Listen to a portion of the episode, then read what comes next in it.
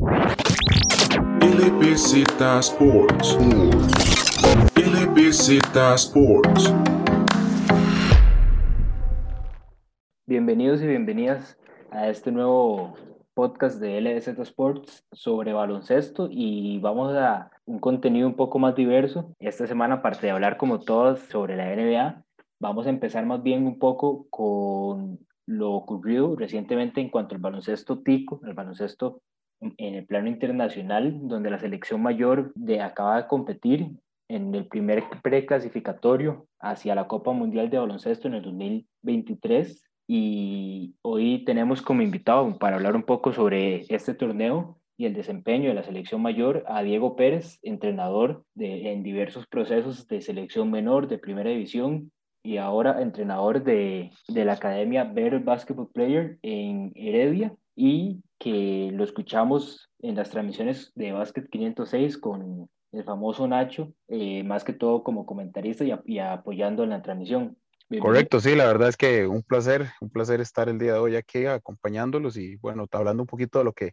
de lo que nos apasiona, lo que más nos gusta y por supuesto con, con toda la, la, motivación al, al tope y, todavía la, la, energía positiva de lo que hizo la selección masculina el día de, bueno, durante todos los, estos días, pero ayer que, que con ese cierre ante Nicaragua logramos el primer lugar. Así es, Diego, y fue una, una mezcla de, de todo ese día de, de ayer, donde primero que conseguimos la victoria contra Nicaragua y además que el equipo de Jamaica, contra el que perdimos de hecho en lo que fue la, la primera fecha, sale derrotada por dos puntos contra el equipo casa que era El Salvador y con eso Costa Rica termina en la primera posición de ese primer preclasificatorio y que por lo menos toda la comunidad del baloncesto lo celebraba el día de ayer. Pues sí, realmente eh, yo tuve la oportunidad de, sacar el ratito y ver la segunda parte del juego entre El Salvador y Jamaica y definitivamente sí, sí podríamos pensar que fue sorpresivo el resultado porque creo que todos dábamos por, por sentado que Jamaica iba a sacar ese juego, por lo, por lo que había mostrado Jamaica durante el torneo y también por lo mal que se había visto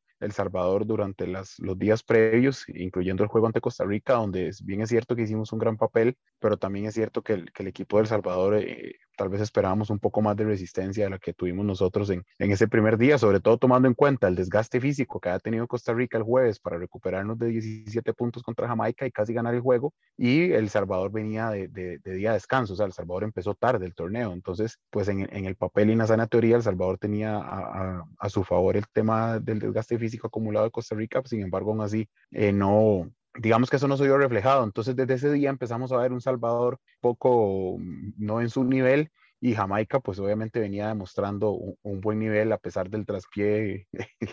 que fue también sorpresivo contra, contra Nicaragua, donde pierden por casi 40 puntos. Pero bueno, ayer eh, yo vi el juego y no sé, David, qué decirte. El, el, era extraño, era como que Jamaica no, no tenía claro qué se estaban jugando, como si estaban muy confiados de que ya la clasificación estaba segura. Eh, no sé si no lograron entender que, que un resultado adverso contra El Salvador los dejaba fuera de, de competencia y bueno, de, rebote el, nos mete nosotros en el primer lugar porque se da un empate en puntos entre Costa Rica y Nicaragua y un empate en puntos entre El Salvador y, y Jamaica. Y en ambos casos el primer eh, criterio de, desempate es la serie particular. Entonces nosotros al quedar empatados con Nicaragua en, los dos primeros puntos, o siendo los dos equipos que teníamos más puntos, quedamos en el primer lugar de esta ventana, justamente por la serie particular, gracias al, triunfo de ayer ante Nicaragua. Y Jamaica pues eh, se meten, eh, o más bien queda fuera, El Salvador le, empata en puntos y en la serie particular lo deja fuera. Así que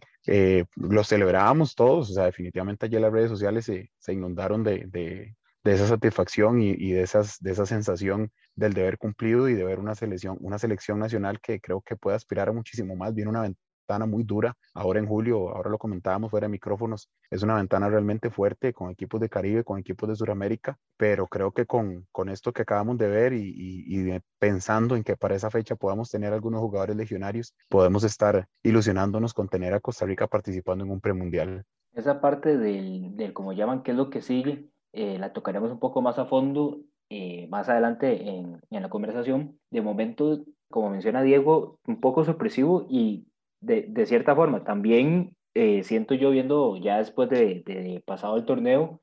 también siento que antes de ver el caso de Costa Rica, este, lo que es Jamaica y El Salvador en realidad empiezan el campeonato como digamos, los primeros dos partidos son dos equipos y los últimos dos son completamente diferentes. Vemos el caso de Jamaica que termina sacando una, muy, una buena victoria contra Costa Rica. Al final, como, como dice Diego, pues logramos eh, casi que regresar desde un déficit de 17, 19 puntos y estuvimos muy cerca en realidad de ponernos adelante. Después logran la victoria contra el equipo de Guyana por casi 20 puntos, incluso sobrepasando la marca de los 100 puntos. Pero lo que fue el cierre, por lo menos por parte de Jamaica, Nicaragua le pasó por encima completamente y tenemos el caso del, del, partido que ya mencionábamos contra El Salvador, que también pierden por dos puntos, y el del Salvador, que debuta contra Costa Rica, ¿verdad? Pierden por 20 puntos, después pasan a, a ganar casi que apenas contra Guyana y de cierta forma, y como llaman, le pega un susto a Nicaragua, ¿verdad, Diego? Que ese partido incluso casi 20 puntos de ventaja tenían durante el tercer cuarto que al final les, Nicaragua terminó remontando. Este equipo de Salvador siento que también le, le costó el arranque, pero logró cerrar mejor. Hay un tema que nosotros hemos conversado y, y creo que lo vimos en, en los partidos de, de, Costa Rica y ayer por lo menos lo mencionábamos en la, en la transmisión y es que el, en nuestro baloncesto, y creo que no es un caso exclusivo de Costa Rica, sino de la región, eh, es un poco inconstante, es un baloncesto o un rendimiento de altos y bajos. Eh, habría que meterse a analizar más a fondo desde dónde nace eso. a, mí, a mí en lo personal me parece que es un tema cultural, que es un tema psicológico, el tema de no tener la capacidad de, de mantenernos en una línea de rendimiento. Eso se ve incluso hasta desde los entrenamientos. Usted ha como jugador probablemente lo ha vivido y tal vez no se ha dado cuenta que a veces el coach lo pone a hacer algún tipo de ejercicio y usted empieza a hacerlo a muy buen ritmo y cuando lleva un minuto y medio, dos minutos haciendo ese mismo ejercicio, el ritmo bajó un poquito y si los vamos a los cinco o seis minutos repitiendo el mismo ejercicio, ya probablemente el ritmo se, se nos fue, ya eh, lo hacemos más automático, muy mecanizado, tal vez no estamos tan concentrados y, no estamos tan conscientes del trabajo que estamos realizando. Creo que eso se traslada a la cancha y Nicaragua, Costa Rica y El Salvador justamente eh, demostraron tener esos altibajos de rendimiento. No sé hasta dónde entra o entró por parte del equipo de Nicaragua el exceso de confianza de verse jugando un baloncesto a muy alto nivel, de tener dos jugadores nacionalizados que por supuesto le, le cambian la cara al equipo y le suben muchísimo este, la intensidad y el ritmo de competencia. Y El Salvador igual, eh, ayer yo hablaba con, con, un coach amigo salvadoreño y él me decía, es que yo creo que los hombres creyeron que el buen trabajo de las mujeres simple y sencillamente los iba a salpicar a ellos porque sí, como, como si fuese simplemente trasladarles la fuerza y trasladarle el buen nivel que tuvieron las mujeres del Salvador eh, hace unas semanas atrás, y igual ahí mismo ellos siendo sede, y obviamente no, no era de esa manera, podía ser el mismo entrenador, podía ser el mismo cuerpo técnico, pero lógicamente que tenían que salir a, a jugarse los partidos y no asumir que, que las cosas se iban a dar solo solo porque sí o solo porque las mujeres habían tenido un muy buen rendimiento. Y, con el caso nuestro, pues lo mismo, ¿no? O sea, tenemos minutos muy buenos, tenemos otros minutos que nos caemos, después, bueno, nos volvemos a levantar y me parece que fuimos corrigiendo durante el camino esa, esa parte, pero sí definitivamente comparto la opinión de que Jamaica, El Salvador y, creo que eh, de repente nosotros fuimos los más constantes, pero Jamaica, Costa El Salvador y, creo que Nicaragua tuvieron curvas de rendimiento muy diferentes, muy marcadas de muchos altibajos. Jamaica hacia la baja, El Salvador hacia arriba, y Nicaragua me parece que tal vez por ahí eh, pecaron un poquito de, de exceso de confianza o, o, menospreciar al rival, no sé, o sea, eso es algo que ellos tendrán que analizar, pero sí es un factor muy, muy interesante en tomar en cuenta y dichosamente Costa Rica salió beneficiado de toda esa situación. El caso de Nicaragua, pues también vale, vale mencionar el, el, lo que es la, la actuación de Jared Ruiz, que por lo menos en ese partido contra El Salvador, revisando, porque vi, digamos, la primera parte del juego no me dio chance de, de agarrarla, pero revisando las estadísticas, Jared estaba con seis puntos y al final termina como con 25 el partido, ¿verdad? Entonces tal vez siento que, que por parte de ese jugador, que es uno de los nacionalizados que Diego menciona, que él en realidad es de origen puertorriqueño, pero nacionalizado nicaragüense y que incluso juega con el Real Estelí, eh, en, en, parte de ahí también fue como ese impulso extra que, que, tuvieron en la segunda mitad para al final remontarle a este equipo de Salvador. Pues ahora que mencionas lo, lo de Jared y en una de las transmisiones yo lo hablaba, eh, me voy a hacer también a aprovechar y hacer referencia al caso de Martínez en El Salvador. Y es una, es una nota mental a lo interno hacia, hacia nosotros, hacia Costa Rica, hacia los jugadores y el cuerpo técnico nacional, de que ojalá, me parece que tanto Salvador como Nicaragua caen en, en un error de asumir y creer que una, un jugador, una persona, una figura estaba por encima del equipo, en el sentido de, de que ese jugador como lo trajimos, como es de muy buen nivel, como tiene mucha capacidad, es el que tiene que hacerse cargo de, de, todas las situaciones del equipo y por ahí eso va a ser suficiente para ganar. Y definitivamente antes que eso está el trabajo colectivo. Y lo digo porque, como lo mencionábamos hace un rato, en el futuro esperamos tener aquí algunos legionarios, esperamos tener a los hermanos Martínez, empezamos, esperamos tener a muchos otros jugadores que, que están ahorita haciendo muy buena participación en el exterior y que no caigamos nosotros en eso de creer, ah, bueno, como vino X o vino Y, eh, ya estamos, los demás no, no tienen que asumir la responsabilidad. Realmente eso, eso creo que es algo, un factor que le pudo haber pesado bastante al Salvador y a Nicaragua y que ojalá que hacia el interno nosotros en el futuro no nos pase para, para no vernos en la misma posición. Bueno, pasando a, a la parte ya más propia de Costa Rica, Diego, primero que todo, con, con respecto a, a, los partidos, contame si, digamos, hubo alguna sorpresa que viste vos en, en cuanto al actuar de Costa Rica, algún jugador en particular que te haya sorprendido durante lo que fue el, el campeonato. Pues yo creería que sorpresa no, eh, porque creo que todos eh, dieron y cumplieron el rol para el cual estaban destinados. Ahora, sí un factor muy positivo, y también lo mencionábamos ayer, fue eh, ver a, a Víctor desarrollando un rol y un papel muy distinto al que tal vez durante mucho tiempo le habíamos conocido. Por lo menos en mi caso, tenía bastante tiempo de no sentarme con calma y con, y con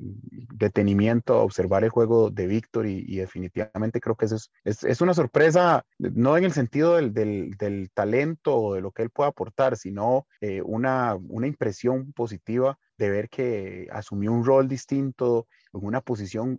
distinta a la que usualmente la vemos jugando, porque casi siempre lo vemos más adentro, más en un rol de cuatro, inclusivamente, inclusive, perdón, algunas veces en Juegos Nacionales era casi que el cinco, ahora lo vimos más hacia afuera, más en el perímetro, más un número tres, llevando la bola al aro, y creo que eso es muy importante, porque es un jugador de un biotipo interesante, de un biotipo este, de mucha potencia, bastante largo, que definitivamente ahí es donde, donde nos puede aportar muchísimo, y también la otra parte muy positiva, que, que había expectativas tal vez del nivel de Kyle, del nivel de JD, cómo estaban después de no jugar primera división, después de estar inactivos y aún así eh, ser llamados a una selección nacional. Hubo críticas al respecto, hubo comentarios que me parece no, no estaban o sea, eran relativamente normales eh, escuchar ese tipo de comentarios porque eran dos jugadores que estaban dejando por fuera a otros que el año pasado estuvieron activos en Liga Superior. Sin embargo, de la calidad no se les puede quitar, eh, el trabajo y el, empeño y la disciplina que pusieron en toda esta preparación, no creo que no, no queda duda que fue el, mejor porque lo demostraron en la cancha y ojalá ahora poder verlos en un, torneo de, de, Liga Superior que inicia ahora el próximo 4 de mayo porque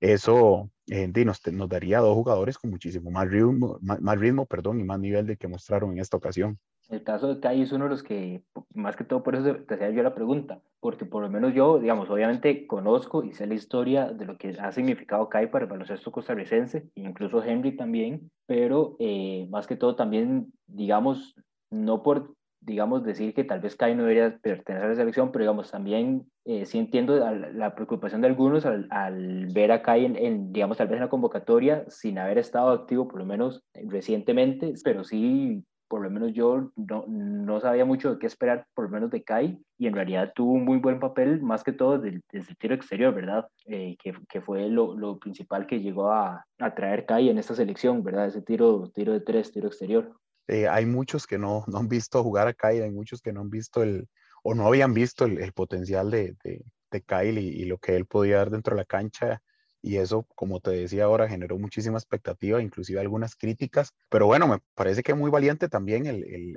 la posición de Nicolás y, y, de Jimmy y el resto del cuerpo técnico de llamarlo, de integrarlo y, sostenerlo ahí hasta, hasta el final y confiar en que él era uno de los jugadores que les iba a dar muy buenos resultados, porque era una apuesta de si se quiere peligrosa, porque como todo salió muy bien, de repente podía ser que no, no diera tan, tan buen fruto. Lo que pasa es que eh, es, es, muy complicado también poder emitir criterios cuando uno no está involucrado dentro del proceso, en el sentido de que todos los demás eh, podemos especular y podemos decir lo que nos parece y lo que pensamos basado en lo que, en lo que conocemos del pasado o lo que nos han contado, pero solo el cuerpo técnico y los jugadores al interno podían saber realmente qué estaba sucediendo, cómo estaban trabajando, cuáles eran las condiciones eh, cómo se venían desarrollando los fogueos, la preparación, cómo compensar los fogueos en una época en la que no tenemos acceso a fogueos, por ejemplo, por todo el tema pandemia, eh, cómo compensar la falta de ritmo porque no teníamos torneo desde diciembre del año pasado, estamos hablando que fueron casi cinco meses sin torneo y aún así los jugadores fueron a participar a, esta competición, a esta ventana de, de, preclasificatorio. Entonces sí, definitivamente, eh, pues Kyle se mostró como, como el referente que es, como ese jugador de experiencia, de trayectoria nacional, internacional, universitario, selección nacional, campeón nacional. Entonces ahí esa, esa parte definitivamente sí fue muy,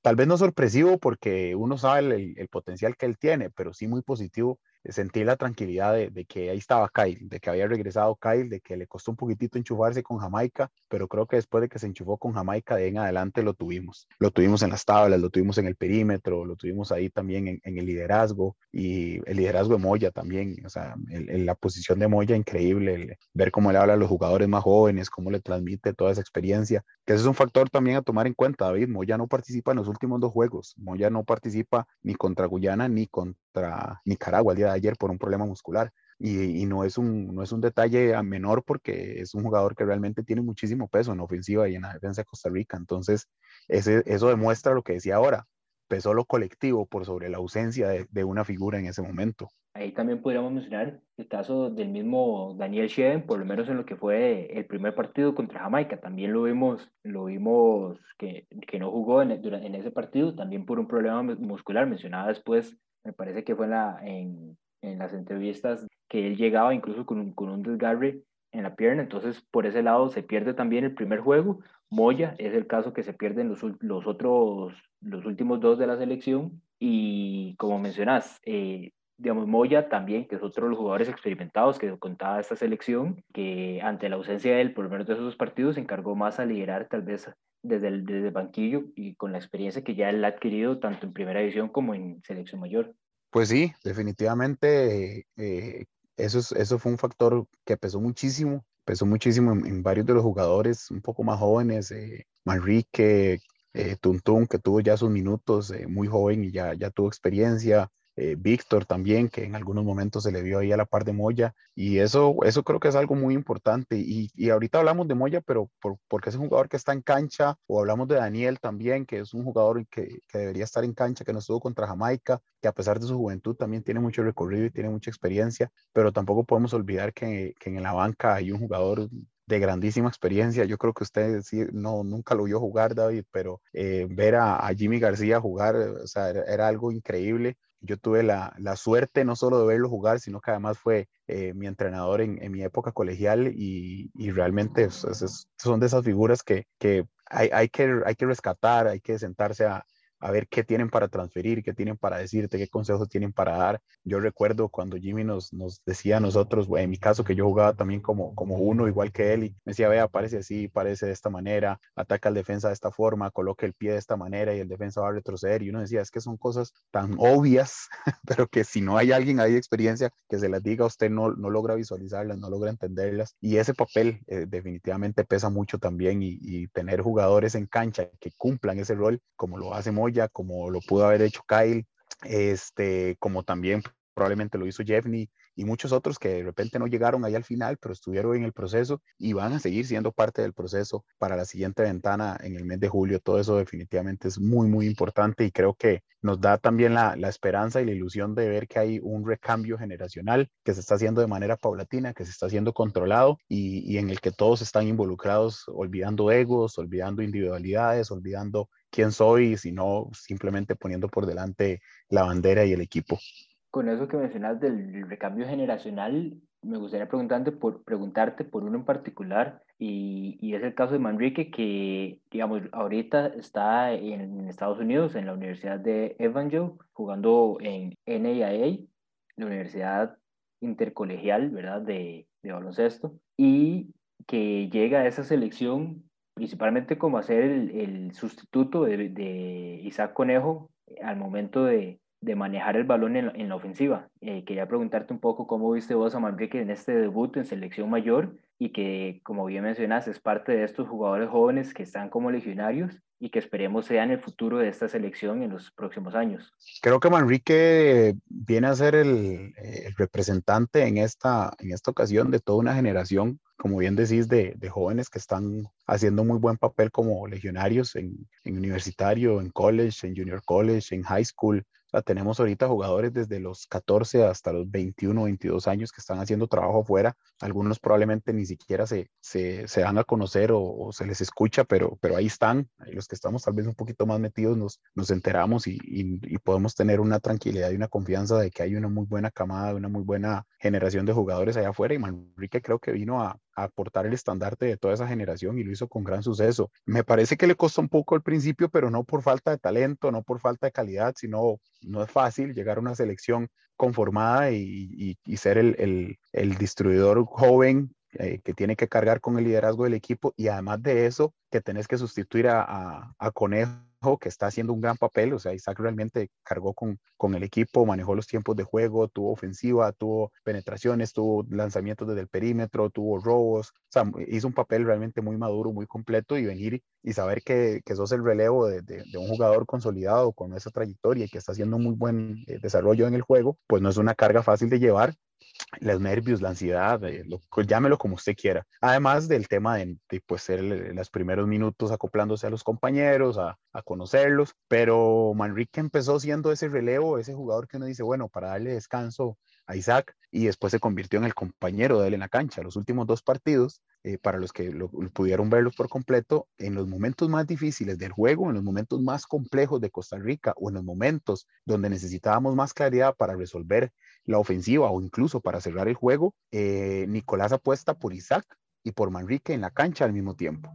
Entonces pasó de ser un jugador de rol, un jugador de cambio, un jugador de relevo, un jugador de descanso, a ser un jugador protagonista a la par del otro compañero que estaba liderando el, el, control de la ofensiva, por decirlo de alguna manera. Entonces cuando la defensa se recargaba sobre Isaac, Manrique tomaba el balón, aparecía y él era el que manejaba los hilos del equipo. Cuando eh, se iban sobre Manrique, entonces Isaac quedaba un poco más descubierto y le permitía generar algún otro tipo de movimiento. Estaban turnándose de la posición 1 y la, y la 2 y eso habla muy bien del trabajo que hizo Manrique y de fácil que se acopló al equipo y la madurez que con tan poca edad eh, logró obtener conforme el, torneo avanzó, una curva de rendimiento, curva, perdón, de rendimiento muy alta. Me parece muy positivo y como lo decía, eh, sacando el pecho y llevando la bandera de, no solo de Costa Rica, sino de toda una generación que está ahí atrás y que vienen haciendo un gran trabajo y que estoy seguro para el próximo proceso eh, clasificatorio mundialista los vamos a tener prácticamente a todos aquí en, en, participación en este tipo de, torneos. Sí, porque lo, lo, que se vendría después de este Mundial 2023 ya sería pues 2027, ¿verdad? Y ya entonces eliminatorios serían 2025. Entonces, por lo menos esa generación de Manrique ya los estaríamos viendo eh, a la mitad de sus 20, más bien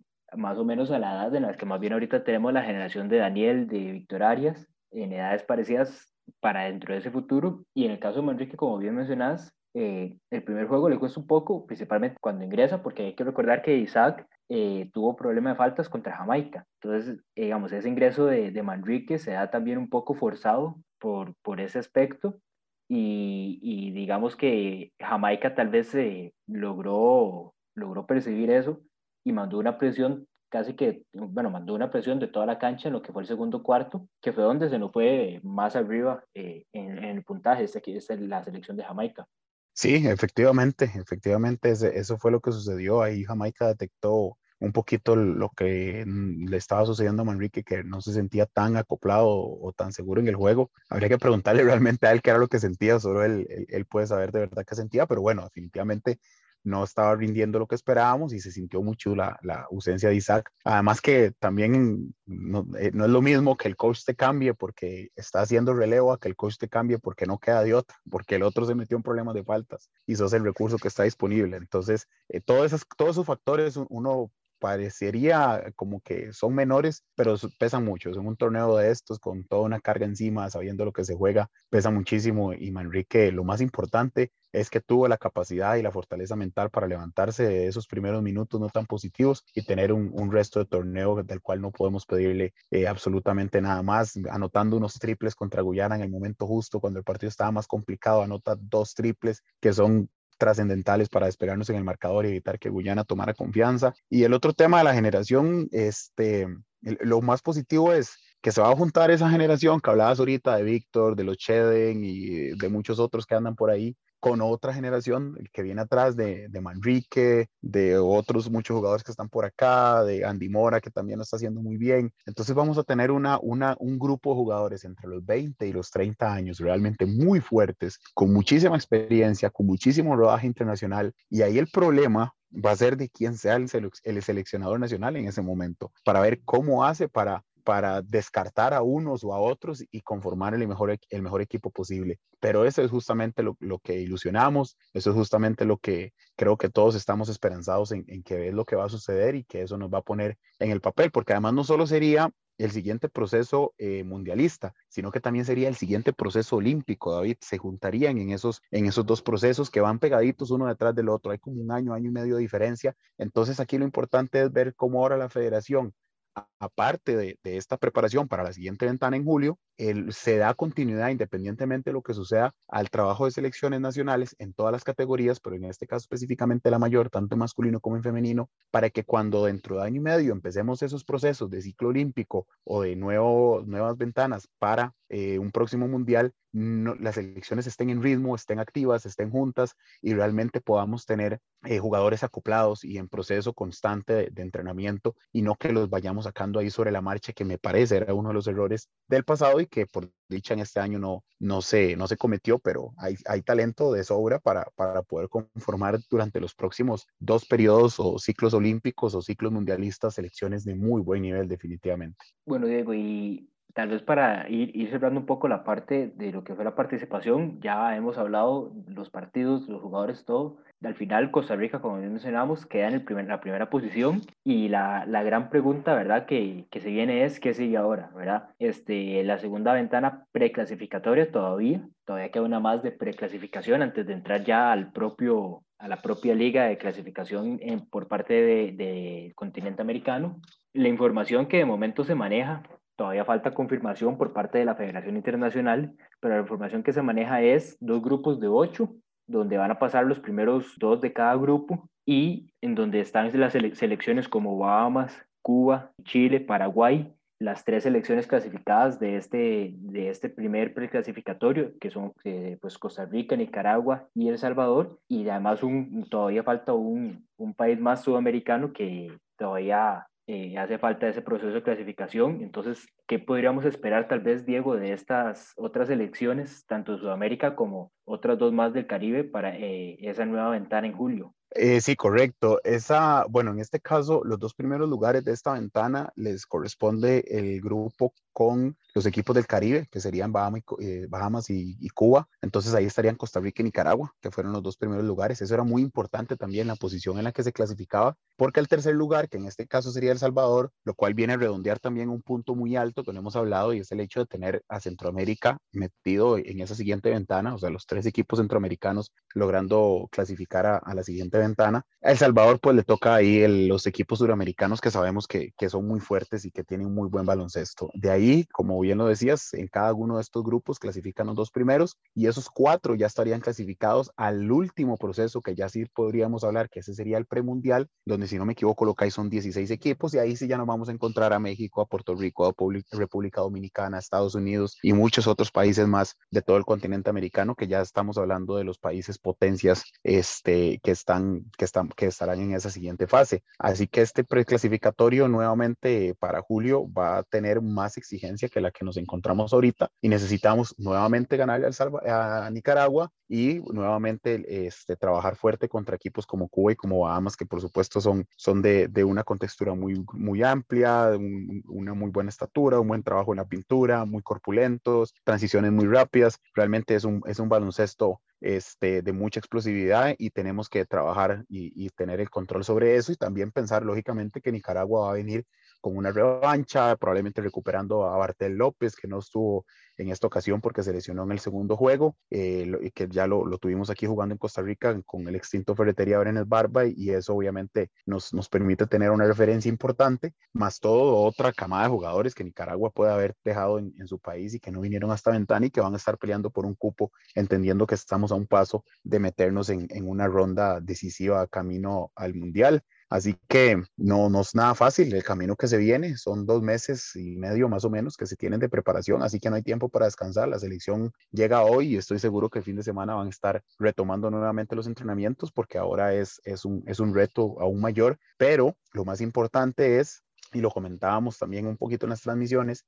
que nos estamos metiendo a una, a, una élite de, equipos donde usualmente no tenemos la capacidad de llegar y estamos teniendo la oportunidad ahora de competir contra naciones y contra eh, federaciones y contra jugadores que antes los veíamos muy lejanos y que antes no, no, no, no teníamos la oportunidad de enfrentarnos a ellos y que más allá del resultado, como lo decía contra Jamaica, a mí me parece que lo mejor que nos pudo haber sucedido es esa derrota contra Jamaica, porque esa derrota contra Jamaica nos obligó, número uno, a entender que en estos torneos no se admiten desconcentraciones, que una desconcentración de unos cuantos minutos te puede salir muy cara si el otro equipo lo sabe aprovechar. Número dos, que teníamos la capacidad y el talento para poder sacar ese resultado y jugar al mismo nivel que estaba jugando el equipo de Jamaica. Y lo más importante, y número tres, me parece a mí, es que supieron los jugadores tener la mentalidad y la cabeza fría para no desesperarse a pesar de casi 20 puntos de diferencia e ir poco a poco recuperando, recuperando y recuperando hasta el punto en el que llegamos, que incluso pudimos haber ganado. Tomamos una, un par de malas decisiones en los últimos segundos, nos pudieron haber puesto en, en, el, en el gane, pero de repente, si no hubiéramos perdido, el aprendizaje no hubiese sido tan importante como, como fue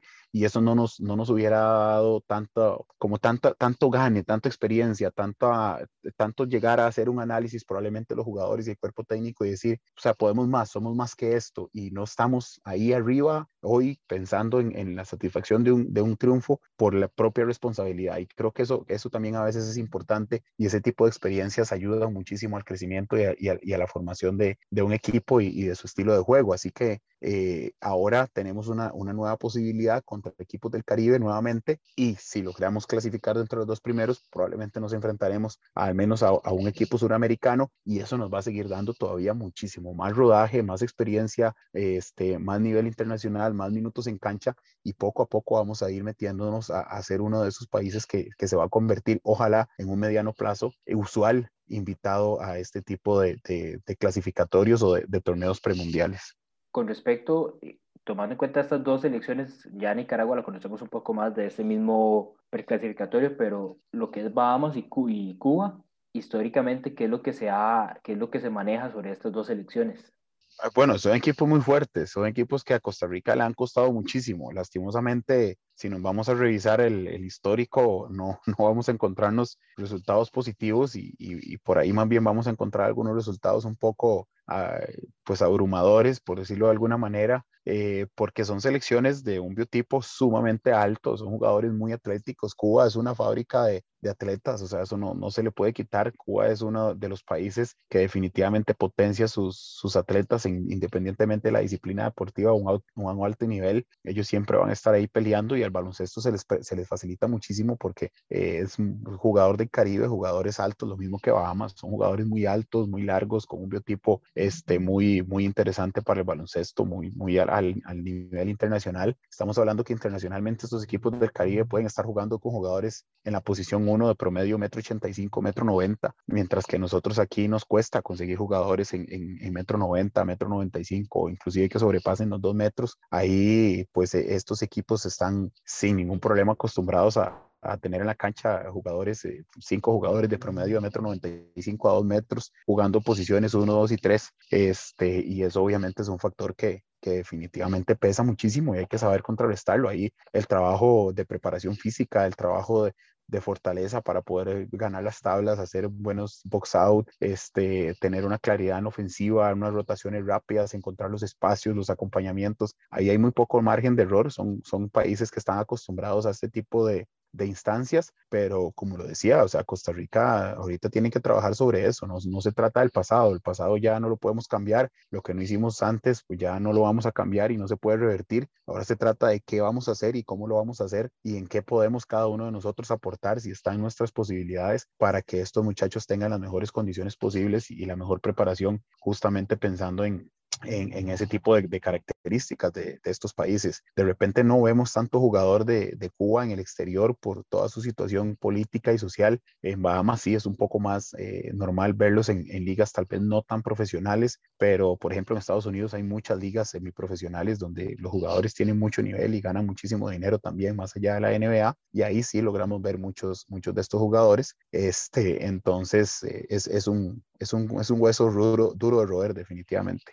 Última pregunta, Diego, y ya cerramos esta parte. Eh, de este combinado nacional para este, este próximo torneo en julio, ¿algún, algún jugador que no haya estado durante esta semana en El Salvador que vos digas te gustaría, que, a vos te gustaría ver tal vez ya en julio? Eh, pues hay muchos. Lo que pasa es que qué difícil meter a unos y, decidir a quién sacar, eh,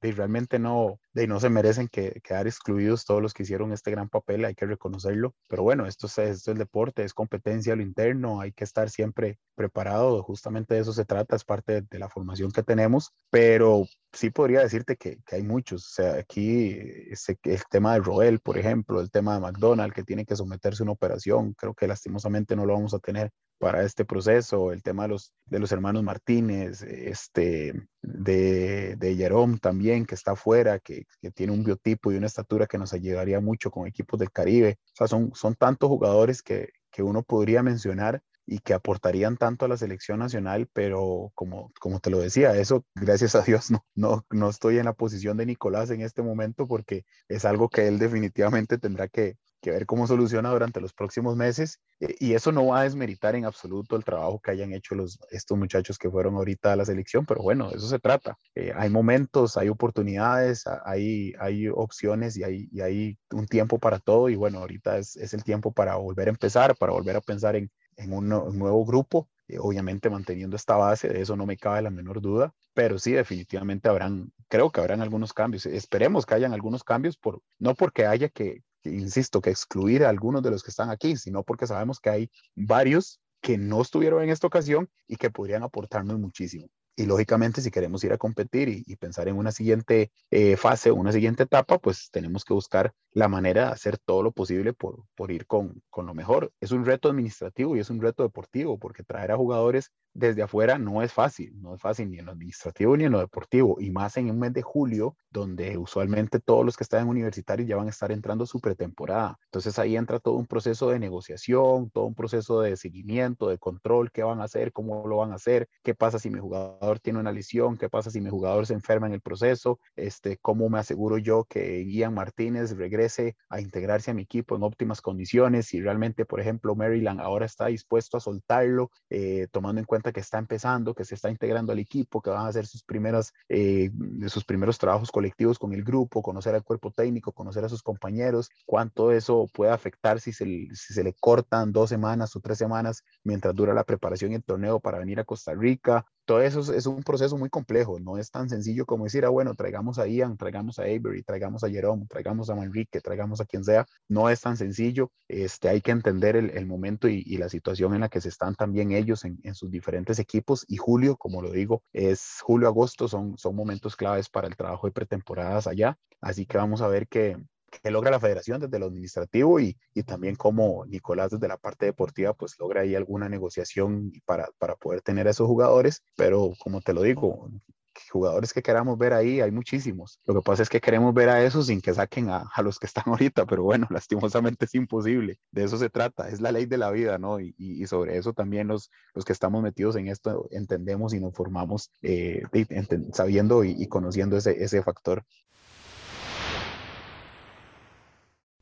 Pasamos a la parte ahora de NBA del podcast del día de hoy y como ya es costumbre me acompaña Alejandro Chandi para conversar un poco sobre las noticias más recientes. Hola David, sí, otra semana de NBA, vemos a los equipos acomodándose, vemos equipos como Boston y Miami marcando un poco el territorio en el equipo del este, cae al octavo lugar el equipo de Charlotte pero la, la, pelea está muy buena, las dos conferencias. Hay que ver cómo se acomodan estos equipos, pero me gusta mucho el cierre de temporada. Lastimosamente, les vamos a traer nuevas eh, noticias de lesiones, entonces es un punto negativo de la NBA que yo creo que ha sido una de las temporadas que más lesiones ha tenido y ya sabemos por qué es un, un calendario bastante ajustado y además de eso todo el problema del COVID. Como bien mencionas, en cuanto al tema de lesiones, pues afecta a varios, hay varios factores, eh, principalmente pues lo que fue la, el off-season, que fue un poco más corto de lo normal. También podemos tomar en cuenta, pues como mencionabas, que es un, un calendario un poco más comprimido, entonces digamos, en estos momentos hay equipos que están jugando cuatro, a veces hasta cinco partidos en siete, ocho días.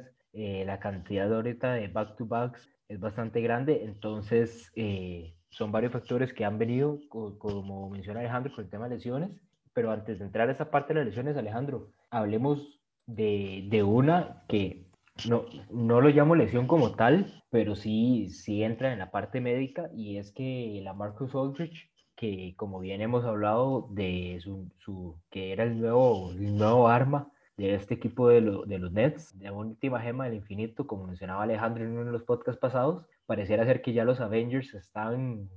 están viajando el pasado para más bien quitarle las gemas a Thanos. Lo, las noticias con, con, respecto a la Marcus, pues es que tuvo una situación de salud lo que él, eh, lo que él explicó en, en, una, en una publicación en redes sociales era que sentía como un, un palpitivo irregular de su corazón y que por, eso, por ese tema pues iba a anunciar su retiro a mitad de temporada. Decía que por más de 15 años había puesto primero el baloncesto en su vida y que ahora por primera vez iba más bien a, iba a poner a, a, su familia y su salud primero y entonces eh, toma la, la, difícil decisión, como él describía, de anunciar su retiro de la NBA. Sí, un jugador que sabemos que llegaba al equipo de los Brooklyn Nets un poco más a complementar, que no era un jugador necesario, pero que los dos dijimos que es un arma que en cualquier momento ponía sus buenos puntos. Pues estuvo toda la vida en el equipo de Portland y lo hizo bastante bien, reconocido ahí, muy poca gente lo recuerda, pero es un jugador que tuvo muchos All-Stars en el equipo de Portland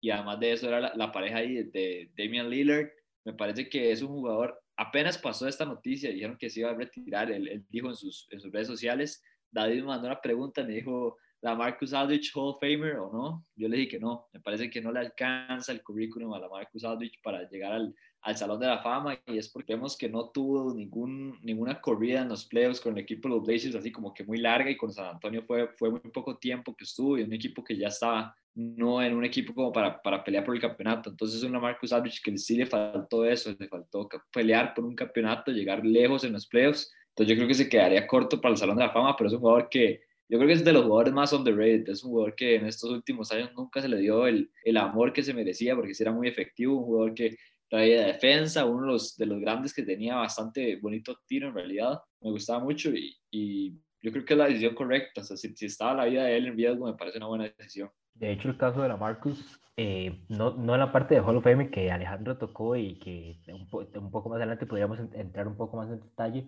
pero la situación en general me recuerda mucho la de Chris Bosh. Eh, y una situación que en el momento también me, me, podría decir que me dolió bastante, principalmente porque Bosch todavía era parte del Miami Heat, pero que son situaciones que, digamos, pocas veces vemos en la NBA. El caso de la Marcus, como mencionábamos, un, un palpitido irregular en la parte del corazón y Chris Bosch que tuvo una, una cuestión con, con coágulos de sangre que son dos situaciones que al final obliga a los jugadores, tal vez a Marcus por una decisión más personal. El caso de Chris Bosh, si era algo que los mismos, el mismo doctor le decía que si regresaba a la cancha podría caer ahí mismo eh, en medio partido. Pero sí, son dos situaciones que al final la salud se termina, termina priorizando sobre lo demás y al final,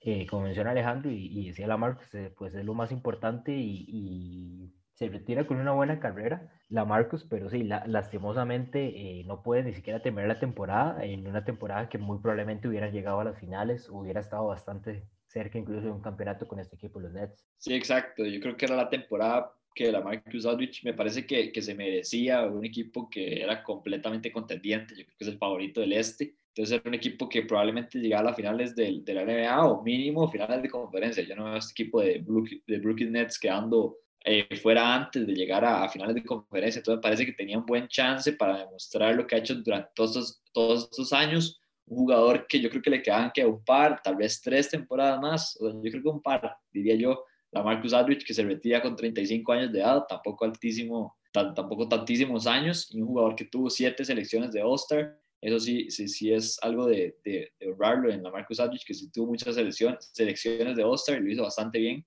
Lástima y se le quita un poquito esa, esa gema, como, como dijo David, se le quita una de las gemas de Thanos de ese equipo de Brooklyn Nets que sería bastante complicado ganarle. Y de cierta forma lo, lo que más, por así decirlo, duele con, con la Marcus, pues es eso, que no, no, no, no tuvo durante su carrera y cuando, cuando tiene momento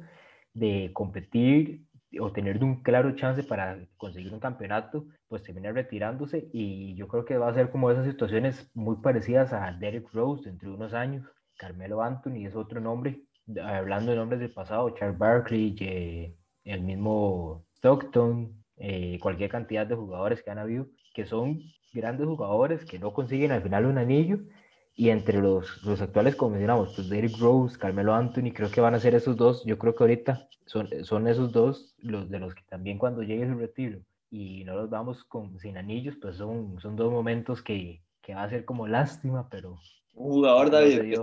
un jugador, David, que si no llega en estos momentos a las finales le puede pasar eso. Y estoy hablando de Paul George, es otro jugador que, que se me viene a la mente que ha estado ahí. Siento que con Paul George, o sea, todavía es un poco temprano en la carrera para estar, para estar hablando de, de, de, esas instancias, pero, o sea, te, te puedo entender el, lado por el que lo decís. exacto, un Paul George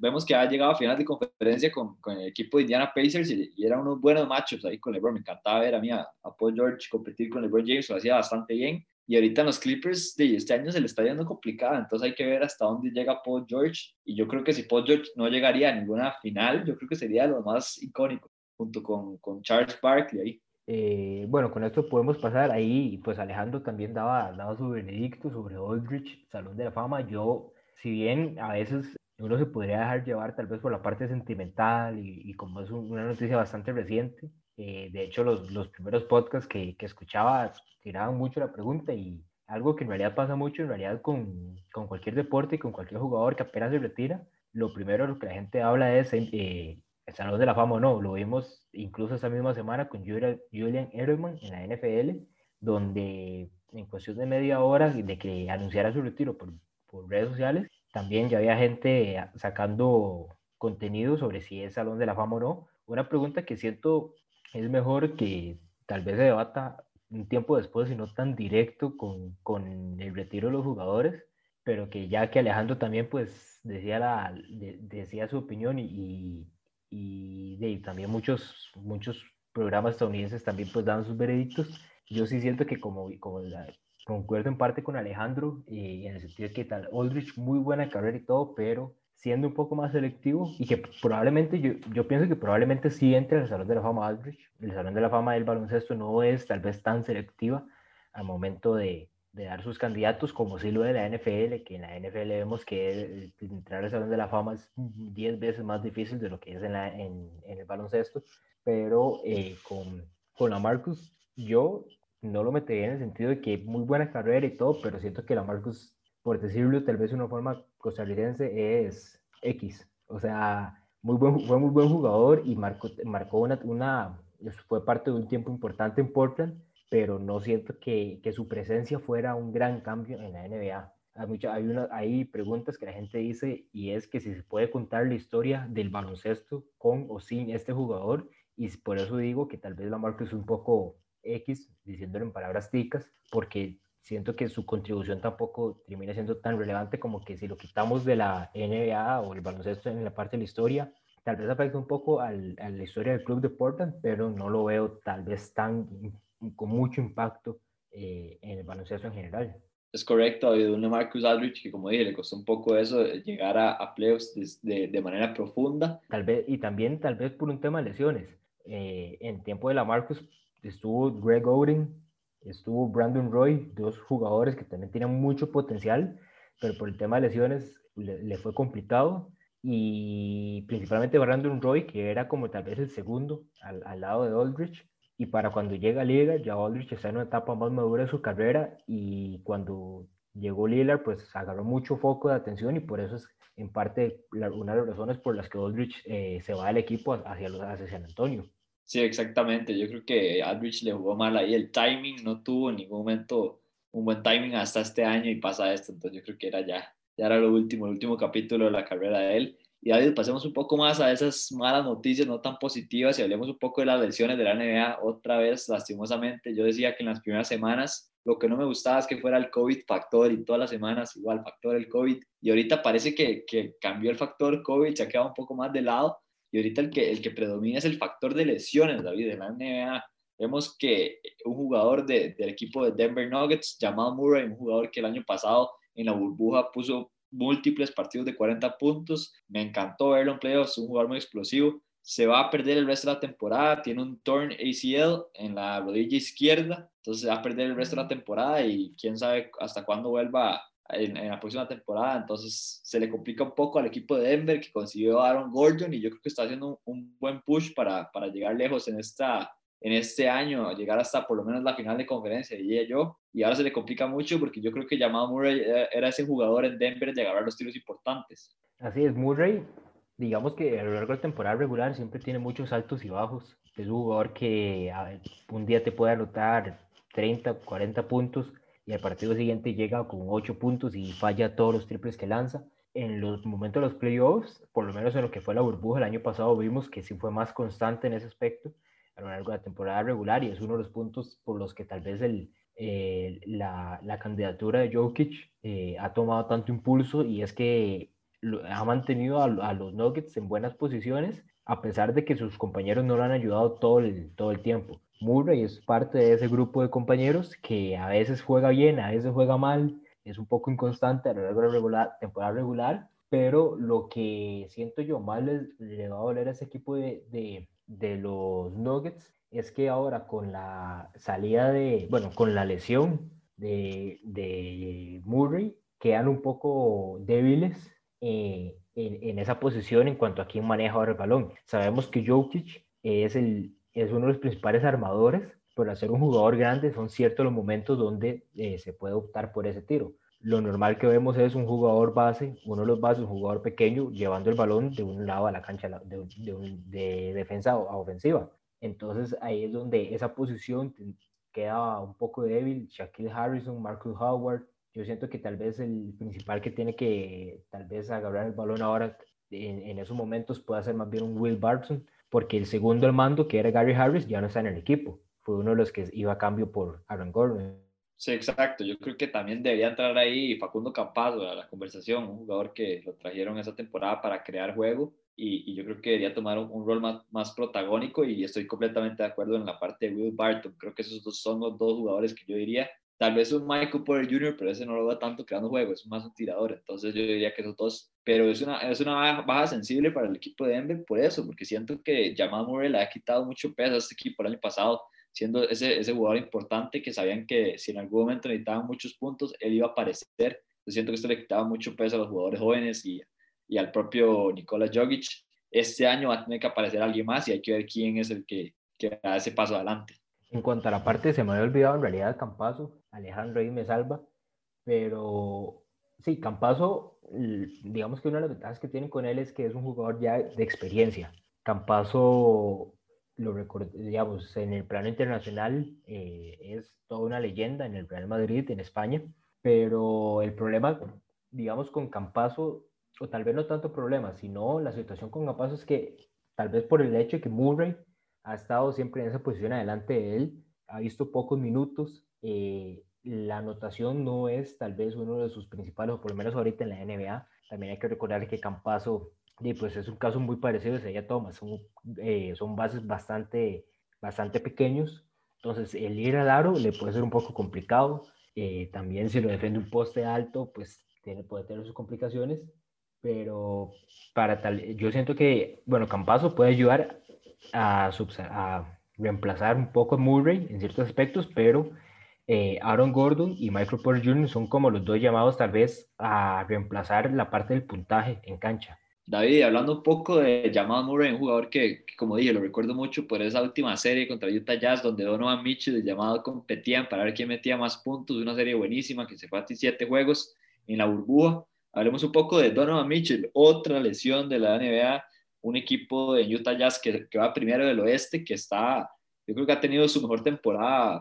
en muchísimo tiempo. Donovan Mitchell estaba comandando el equipo junto con Rudy Gobert. Lastimosamente en el partido en el partido contra el equipo de los Indiana Pacers, sufre una lesión, sufre un, un desguince en el tobillo y parece que se va a perder bastante tiempo. Ahorita dicen que se va a perder los próximos tres partidos y en una semana va a ser reevaluado a ver cuánto tiempo más se va a perder. Malas noticias para el equipo Utah Jazz, pero ojalá lo puedan tener para los playoffs porque es un jugador muy importante para este equipo. Sí, de, de Donovan no hemos tenido como un, un reporte oficial de tal vez cuán, digamos, qué tan seria la lesión, cuánto tiempo se podrá perder pero yo siento que es un caso muy parecido al de LeBron recientemente en el sentido del, tipo de lesión. Entonces tampoco extrañaría verlo, verlo fuera de unas 3, 4 semanas y regresando yo creo que apenas para los playoffs. La ventaja con este equipo de Utah es que el, trabajo ha sido tal vez un poco más colaborativo que en otros, y no, no dependen yo creo tanto de que, de que sea Donovan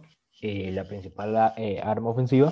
Si bien ayuda bastante, siento que pueden sobrevivir un poco más sin Donovan y ya tienen una, una ventaja bastante amplia en las primeras posiciones en el oeste. Entonces, por ver si tienen la ventaja, tal vez vayan a bajar una o dos posiciones, pero por lo menos pueden mantenerse y, no, y no caer hasta, hasta el play-in tournament, como es en el caso de los Lakers. Sí, exactamente. Por esa parte, el equipo Utah tiene su ventaja, porque ya hemos hablado que es complicado encontrar un All-Star en este equipo porque todos contribuyen sí siento que lo que, lo que la salvada de Utah en esta lesión es que parece que va a volver para playoffs. O sea, este equipo sin Donovan Mitchell en playoffs me da miedo hasta que salga en primera ronda. Así, así le doy el peso que tiene Donovan en este equipo. Sí creo que en rondas eliminatorias las figuras toman mucho más peso que en una temporada regular. Entonces me parece que en esa parte sí necesitan a Donovan para competir en los playoffs, pero parece que se va a volver. Entonces todo bien por la parte de Utah. Y para los playoffs es fijo que lo van a ocupar. Eh, en ese aspecto no, no hay mucho que pensar. También, pues, la Utah también tiene la ventaja que es un equipo que lleva ya bastantes temporadas juntos, entonces en cuanto a química, eh, no tienen mucho que trabajar antes de los playoffs. Tal vez no tanto, tal vez como los Lakers con el caso de Andrew Drummond, Anthony Davis y LeBron. Tres, por lo menos el caso de Anthony Davis y Drummond, que son bastante similares eh, en el sentido de que Drummond juega en 5, Anthony Davis a veces lo mandan a, jugar en la posición 5 también, y bueno, es un arma más con la que LeBron tiene que ver cómo, cómo involucran en la ofensiva del, del, equipo. El caso de ellos, pues tienen que trabajar un poco más el, tiempo en cancha. Igual con, con, el equipo de los Brooklyn Nets, casi nunca hemos, yo creo que pocas veces hemos visto al, al tridente en cancha juntos. Y ahorita, eh, por lo menos el día de hoy, eh, Durant salía del partido con una molestia, con una molestia en en, en el pie y entonces ahí ya se tiene el miedo de, de, que se pueda volver a lesionar otra vez, recordando que ya Harden está lesionado, igual debería volver en un par de semanas, pero eh, este equipo de los Nets todavía la química en cancha con Durant, Harden y Kyrie al mismo tiempo en cancha todavía no lo hemos visto mucho como para poder tomar conclusiones de cómo sería eso en, en la parte de los playoffs. Sí, un jugador en Donovan Mitchell que los dos creo que coincidimos en, lo importante que es para este equipo y lo, que lo necesario que va a ser para los playoffs. un, un jugador que, que, le cae bastante el peso en la zona de anotación en el equipo de Utah y, y, yo creo que sin Donovan Mitchell las aspiraciones de Utah se caen completamente. David, ahora pasemos a un segmento bastante interesante y es en la parte donde elegimos dos equipos que vienen enrachados, dos equipos que sentimos que están subiendo el nivel o bajando el nivel, puede ser de cualquiera de las dos partes en esta parte, ¿cuál es el equipo que lo, que lo ha impresionado o decepcionado en, esto, en esta semana de NBA? En lo que vamos de la semana, más que todo los New York Knicks y por el mismo lado tal vez ponga eh, el jugador de la, de la, semana por, eso, por, ese, por esa parte de, la conferencia del Este también. Vemos unos Knicks ahorita con una, una racha de seis victorias consecutivas. Sus últimas dos derrotas fueron contra los Nets, apenas por dos puntos, y después los, los Celtics también por dos puntos dos partidos donde vemos que compitieron bastante, defensivamente hicieron un muy buen trabajo contra los Celtics y los Nets, y después vemos seis victorias, tal vez las primeras tres, bueno, dos de las primeras tres un poco un poco cuestionables en el sentido de que tal vez los equipos no son de alta tabla o, o, tal vez, o no son los equipos tal vez más fuertes, llamados a ser más fuertes. Tiene una muy buena victoria contra los Grizzlies, un equipo que sabemos que tal, no es principal contendiente, pero es muy peligroso eh, en, en ciertas noches los Raptors, los Lakers, tienen dos contra los Pelicans casi que consecutivas y un equipo de los Pelicans que sabemos el potencial que tiene, pero como no, no logra todavía mostrarlo todo en cancha y una victoria contra los Dallas Mavericks también, que en, en este partido no dejaron, no dieron chance a que Luca sacara mucha, mucha su magia como para igualar el partido. Sí, un equipo de los Knicks que ha estado bastante acorde con lo que se espera de este equipo en esta temporada. Vemos que defensivamente es uno de los mejores equipos de la NBA, en realidad top 5. Ofensivamente no es de los mejores, pero en realidad no lo necesita porque tiene una estrella una estrellota que popió esta, esta temporada, y estoy hablando de Julius Randle, jugadorazo que, que, que, la está rompiendo con los Knicks, y por esa parte los Knicks están buscando eso, entrar a playoffs, competir, lo vemos arriba al equipo de Miami, cuando le duela a Bill, el equipo de los Knicks ahorita está de 6 y el equipo de Miami de 7, entonces por esa parte bien para los Knicks, y yo por mi parte voy a hablar del quinto lugar, David habló del sexto, yo voy a hablar del quinto, y me refiero al equipo de los Boston Celtics, unos Boston Celtics que hace nada estaban de octavos, novenos ahí, y ahorita están de, de quintos, subiendo el nivel. En los últimos 10 partidos han ganado 8 y perdido 2. Tienen un, un, una seguidilla de ganados de 6 partidos seguidos. Lo está haciendo bastante bien el equipo de Boston, que vemos que venció al equipo de los Warriors hace poco con un, buen partido de, Curry, pero lo, pudieron contener ahí como pudieron. Un equipo de Boston que lo está haciendo bastante bien de la mano de sus dos estrellas, Jason Tatum y Jalen Brown. Kemba Walker está volviendo, Marcus Smart está siendo ese jugador decisivo defensivamente otra vez. Me gusta el, equipo de Boston y me gusta el trade que realizaron. Consiguieron a, Jabari Parker, un jugador que se ha perdido bastante, un jugador que cuando lo drafteó el equipo de Milwaukee Bucks se esperaba muchísimo, en realidad se esperaba hasta, yo creo que más, más se esperaba más de Jabari Parker, los Bucks que Giannis, yo creo, así, así, así se los dejo. Es un jugador que venía con muchísimo hype, con gran tamaño, gran potencia llega al equipo de Boston completamente perdido. O sea, no, no, no digo que es una estrella que está llegando al equipo de Boston, pero es un jugador que si, si lo sabe manipular bastante bien, les puede ayudar en esa, en esa parte que hemos dicho que le falta tamaño a este equipo de Boston. El detalle con Jabari es que su salud eh, al momento de estar en cancha no, no ha sido la mejor. Con Milwaukee lo vimos que fueron dos, dos lesiones de, de ligamento cruzado anterior y a partir de ahí es, es, lo que Alejandro menciona, que tal vez esa relación ya con los Milwaukee Bucks no funcionó, más que todo por el tema de las lesiones. Después lo vemos que estuvo un tiempo en Chicago, Washington, Atlanta, Sacramento. Ahora eh, lo vemos en Boston. Incluso vemos que con Sacramento jugó en tres partidos. La temporada pasada con Atlanta y Sacramento, el total fueron 38 partidos. Es un jugador que no lo hemos visto mucho tiempo en cancha. De momento, no, yo creo que muchos no sabemos qué esperar de momento con Jabari. La ventaja que tiene pues es eso, que va a llegar un equipo de los Celtics que lo que cumplen es que, que lo que necesitan es que cumpla ciertos roles al momento de estar en cancha. Sí, exactamente. Es un jugador que yo creo que a futuro sí puede dar resultados. Hay que ver cómo lo manejan. Eso es lo que me parece más importante porque claramente es un jugador está O sea, vemos David acaba de leer el registro y no, no logra ni 50 partidos en una temporada. Entonces es complicado. Hay que saber manejar a Jabari Parker. Yo creo que sí tiene potencial y puede contribuir a este equipo que necesita tamaño, pero muchísimo. Ahora, David, hablemos un poco de, ya hablamos de los mejores equipos, los equipos enrachados, los dos nos fuimos por la parte positiva. Ahora hablemos un poco de, del jugador de la semana. ¿Quién ha sido el jugador de la semana de la NBA? Yo decía que mi jugador de la semana iba a ser, pues, eh, eh, en la parte del este, y me quedo también con mi equipo de la semana. Ya Alejandro lo mencionaba, y Julius Randle, en lo que ha sido este, pues, este, esta, esta temporada, hemos visto lo que, lo que ha hecho, pero en, en estos últimos seis partidos, estas últimas seis victorias de este equipo, lo vemos con lo vemos con partidos de, por lo menos en los últimos cuatro, lo vemos con 34, 32, 44 puntos. Hoy, si no, si no me equivoco, salió con 33 y incluso es el primer jugador de ese equipo, los New York Knicks, en conseguir cuatro partidos consecutivos con 30 o más puntos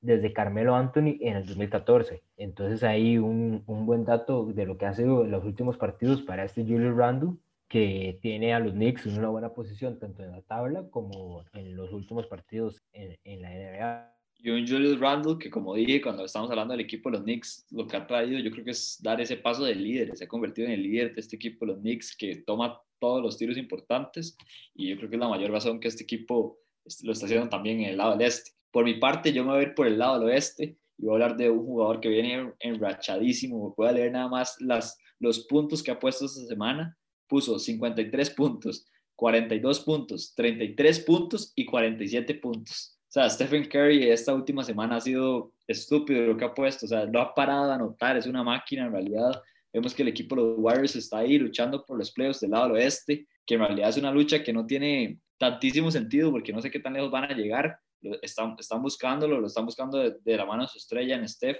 pero nada más yo creo que Steph Curry está demostrando que ya está sano la temporada pasada y está demostrando que, que sigue siendo el, el, Stephen Curry que conocemos, que en cualquier momento pone 50 puntos y se tira esta semanota que no sé cuántos puntos hizo en general, pero hizo más que casi llegó a, a más de 200 puntos. Increíble lo de Stephen Curry. Sí, buena, buena semana para Curry en cuanto a anotación, incluso lo vemos que en, en, esta temporada, en realidad, en sí, en la temporada, pues lleva ya cinco partidos con 10 o más triples anotados y incluso ahorita nadie en la NBA tiene más de 5 de cinco en sus carreras. Más de 5 de este tipo de partidos con 10 triples anotados en su carrera. Muy buena semana de Curry. Sigue haciendo lo que siempre ha hecho en los últimos 4 o 5 años eh, lo único que, que, deja un poco en duda, y aunque por lo menos en esta, en esta semana y esos partidos que mencionaba Alejandro han conseguido buenas victorias, lo único que todavía queda en duda es eh, pues el resto de los compañeros en el equipo. Como bien podemos ver, eh,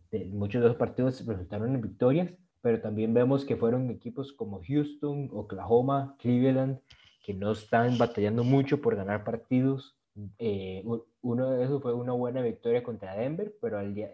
la más reciente que es contra Boston, terminó en derrota, también con un gran partido de, Jason Tatum por parte de los Celtics, pero que este equipo, si bien Curry es en realidad el único jugador del que el equipo, los equipos contrarios pues tendrían un poco de miedo al momento de que entren a la cancha y el resto de los compañeros es donde han quedado cediendo un poco. Eh, ahorita, como bien menciona Alejandro, están peleando por el Playing Tournament en el noveno lugar. Eh, es, yo creo que es cuestión de unos cuantos partidos para que los Spurs lo pasen e incluso los Pelicans los alcancen, tomando en cuenta que también James Wiseman ya está fuera por lo que resta la temporada y es una baja muy importante para ese equipo de los Warriors. Sí, un equipo de los Warriors que parece que va a bajar posiciones porque no creo que Stephen Curry pueda mantener este nivel. O sea, vemos que si Curry sí, sí ha puesto muy buenos números durante toda la temporada, este, este nivel es absurdo. O sea, ya llega a ser a a MVP, cuando fue Unanimous MVP, llega a ser ese nivel, digamos, lo que está jugando Stephen Curry en este momento, pero no creo que se pueda mantener. Y sin Stephen Curry, como dice David, no hay dónde sacar para que este equipo, los Warriors, sigan la pelea. Entonces yo creo que